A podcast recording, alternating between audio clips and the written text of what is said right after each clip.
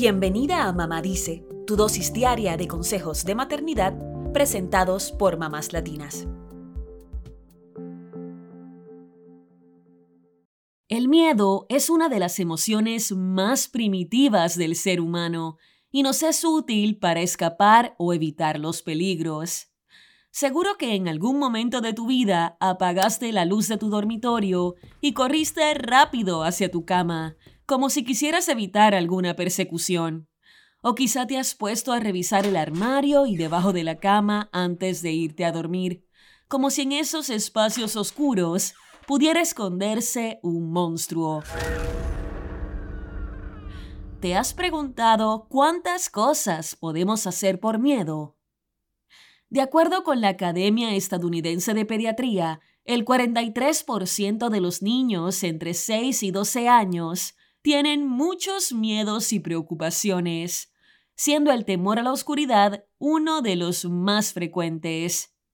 Lo mismo sucede con el miedo a los animales, como los perros grandes, a los incendios, a los lugares altos o a las tormentas eléctricas. También hay niños a los que les preocupan los ladrones, los secuestradores o la guerra. A medida que los niños crecen, los miedos fluctúan. Sin embargo, entre los 6 y 8 años, puede que algunos temores se intensifiquen, aunque lo común sea que disminuyan por sí solos con el pasar del tiempo. Como madres, a veces nos ponemos en el rol de escudos protectores ante cualquier amenaza y nos da por sobreproteger a nuestros niños, pero puede que no siempre sea lo más efectivo y saludable para ellos. Hoy te damos 5 tips de expertos para ayudar a los niños a manejar y enfrentar sus miedos.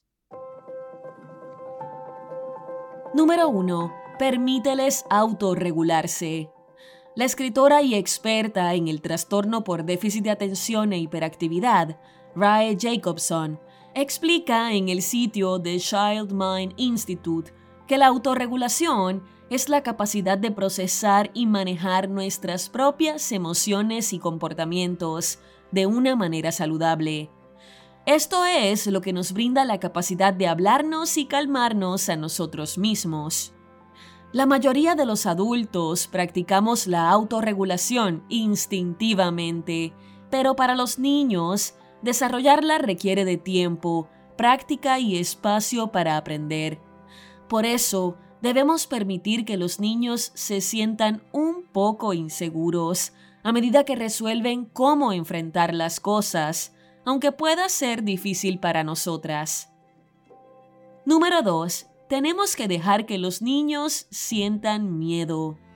El miedo a veces es una parte normal y saludable del crecimiento, explica Eliana Platt, trabajadora social del Child Mind Institute. Aunque un niño esté temblando, la mayoría de los miedos infantiles no representan una amenaza real. Es decir, el monstruo en el armario es solo un abrigo viejo y no algo que represente un peligro real. Por lo tanto, los miedos en realidad presentan una oportunidad para que los niños trabajen en sus habilidades de autorregulación. Pero para que eso suceda, Platt dice que nosotros los padres y madres tenemos que enfrentar primero nuestra propia ansiedad. Y es que cuando vemos a nuestro hijo angustiado, la respuesta natural es querer tranquilizarlo. Pero aunque intervenir de inmediato pueda ayudar a que el niño se calme, y nosotros también, hay que admitirlo, a la larga puede hacer que sea más difícil para él aprender a calmarse a sí mismo. Número 3. Nada de esto implica que hay que dejarlos sufrir. Aunque hay que darle espacio al niño para autorregularse, no significa que vamos a dejarlo llorar en un dormitorio a oscuras. La clave está en ayudarlo a superar su miedo sin invalidar su capacidad de hacerlo por sí solo. Un primer paso puede ser hablar con tu hijo sobre eso que lo atemoriza. La trabajadora social, Eliana Platt, sugiere hacer preguntas específicas. Por ejemplo, si un niño le tiene miedo a los perros, podrías preguntar, ¿Qué hace que te den miedo? ¿Hay algún perro que te haya sorprendido o derribado? Una vez que comprendas mejor a qué le tiene miedo, podrás ayudarlo a superarlo. Número 4. Hay que validar los miedos de los niños. Por más tonto o absurdo que tu mente adulta perciba el miedo de tu hijo, es importante que le demuestres que le crees. El primer paso siempre es validar sus sentimientos. Número 5. Luego de tranquilizarlo, es hora de armar un plan para enfrentar el miedo. Hay que comenzar a hablar sobre cómo trabajarán juntos para ayudar al niño a sentirse más valiente y llegar al punto en que pueda manejar el miedo por sí solo. Tienes que ser paciente y no dejar que la ansiedad te gane la batalla. Recuerda que el cambio requiere tiempo y que el miedo es una emoción muy poderosa.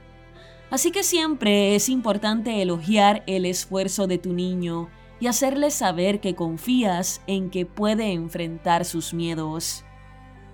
Por último, sabemos que hay miedos que se desarman por sí solos, pero esos miedos que se vuelven extremos y persistentes podrían convertirse en fobias. Y las fobias pueden llegar a interferir en las actividades diarias y habituales de un niño.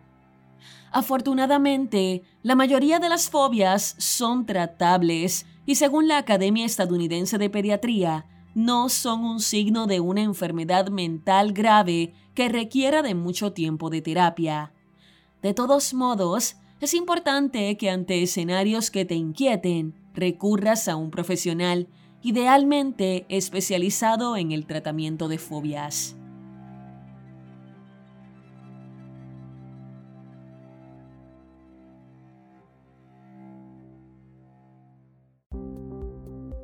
Eso es todo por hoy. Acompáñanos mañana con más consejitos aquí en Mamá Dice y síguenos en mamáslatinas.com, Mamás Latinas en Instagram y Facebook y Mamás Latinas USA en Twitter.